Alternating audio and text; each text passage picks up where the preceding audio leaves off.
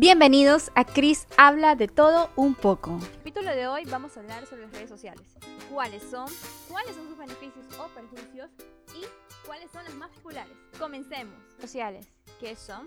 Pues las redes sociales no sirven para comunicarnos. Son estructuras formadas en Internet por personas u organizaciones que se conectan a partir de intereses o valores comunes. A través de ellas, obviamente. Se crean relaciones entre individuos o empresas de forma rápida, sin jerarquía o límites físicos. ¿Saben la importancia de lo que decir sin jerarquía? Significa que todos somos iguales en redes sociales, así uno tenga mayores seguidores que otros. Esa es la realidad. Pero las redes sociales están estructuradas para personas u organizaciones para poder vender un producto. En este caso, si eres una persona natural, obviamente vas a venderte a ti mismo. Por eso es que quieres subir la mejor foto, porque quieres venderte a ti mismo. Decir, yo soy la mejor, en frente de todos. En el mundo virtual son sitios y aplicaciones que operan a niveles diversos, como ya les había explicado, pero siempre permitiendo el intercambio de información entre personas u empresas. Las típicas redes sociales son Facebook, Twitter, LinkedIn, ha entrado justamente por el mundo laboral, Instagram y Snapchat, que ya está pasando un poco de moda, pero sin embargo sigue en boga.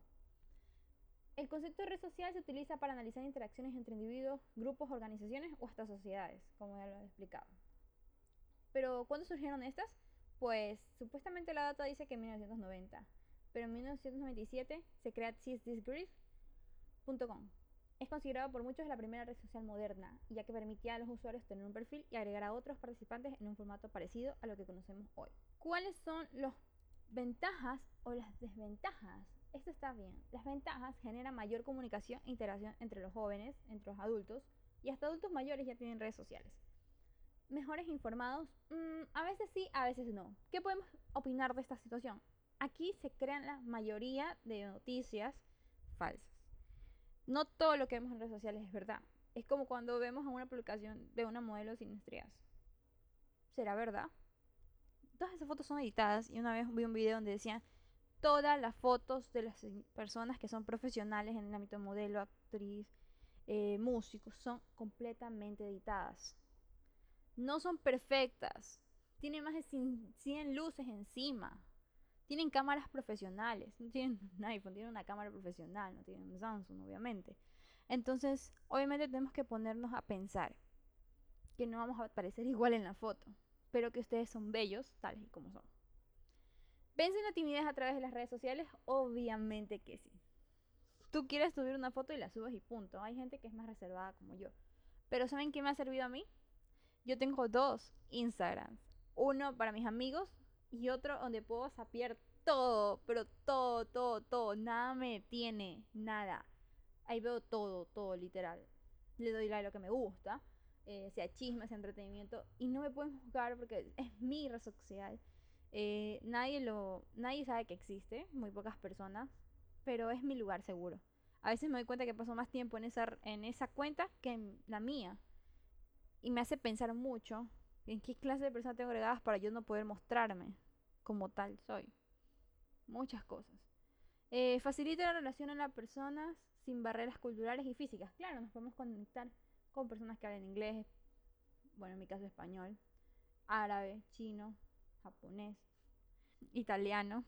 Eh, el portugués se lo puede entender, el italiano también, porque son lenguas muy parecidas a la, a la lengua española. Entonces tienen unos ciertos dejes que obviamente a veces uno dice, ¿por qué entiendo esto? Bueno, es por eso. Pierden la interacción con su entorno social y su familia. Obviamente que sí, el otro día yo estaba conversando con mi abuelita, mi mamá, mis tías, y todos estaban con un celular menos mi abuelita y yo. Y decía ahí, y me tocó conversar con ella. O sea, imagínense, las, todos estaban en Facebook, más nosotras dos. Y obviamente se pierde la interacción, ya no hay interacción. es que mira, aquí estoy en Facebook. Entonces, obviamente, es un beneficio, pero también se convierte en un perjuicio en ese instante. ¿Pueden convertirse en víctimas de cyberbullying y suplantación de identidad? Claro que sí. ¿Qué pasa ahí? Se crean cuentas falsas con, para obtener dinero o para atacar, literal, para decir, ¡Oye, estás horrible! Detrás de una cuenta falsa. Por favor, no hagan eso. Si quieren saber más, vayan a mi video que dice bullying, trick people with kindness, baby. Ya, se exponen a personas que muchas veces no conocen publicando información personal. Sí, eso sí les voy a decir, por favor, por favor, si van a hacer algo, no lo publiquen enseguida. Eh, traten de cuidarse, especial ahora que, que la situación es tan difícil. hay gente que enseguida ve, ah, mira, esta mano está en la casa, vamos. Entonces, si van a publicar algo, no pongan la ubicación. Y si la van a poner, publiquen un día después. Es lo mejor que pueden hacer. Se convierten en víctimas de virus y software dañados. Muchas veces, y esto vi en un video de TikTok. Ah, TikTok, me olvidaba. TikTok es la red que está revolucionando a todo el mundo. Todo el mundo tiene TikTok.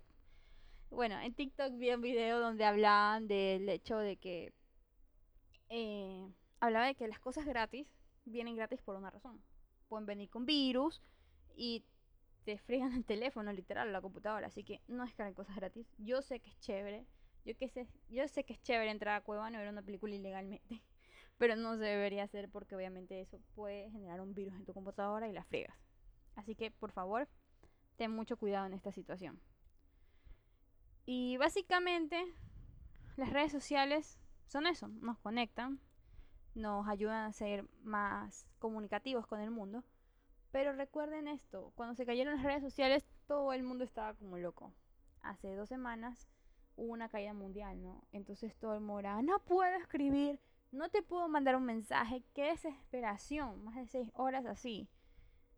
Pero ahí puedes haber cogido y hacer ejercicio, puedes haber leído un libro, si trabajas obviamente te dedicas a tu trabajo.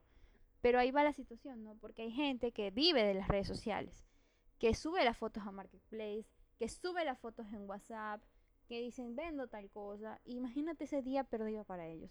Fue súper difícil. Al no tener una tienda física y solo vender por internet, se les complica demasiado. Entonces pensemos en esas personas que a veces las redes sociales para ellos es súper buena. O sea, es su medio de trabajo. Hay que trabajar ahí. En esa gente que, que si ves a alguien vendiendo, yo el siguiente ya quiero comprar todo porque me da una pena terrible, pero Sí, las redes sociales son buenas para eso, para intercomunicarnos, para... pero tienen un límite. Por favor, pónganlo. No dejen que se consuma su vida en una red social. Eso es todo por hoy. Gracias por acompañarme. Ha sido un gustazo. Un beso y un abrazo grandote. Y nos vemos en el próximo capítulo.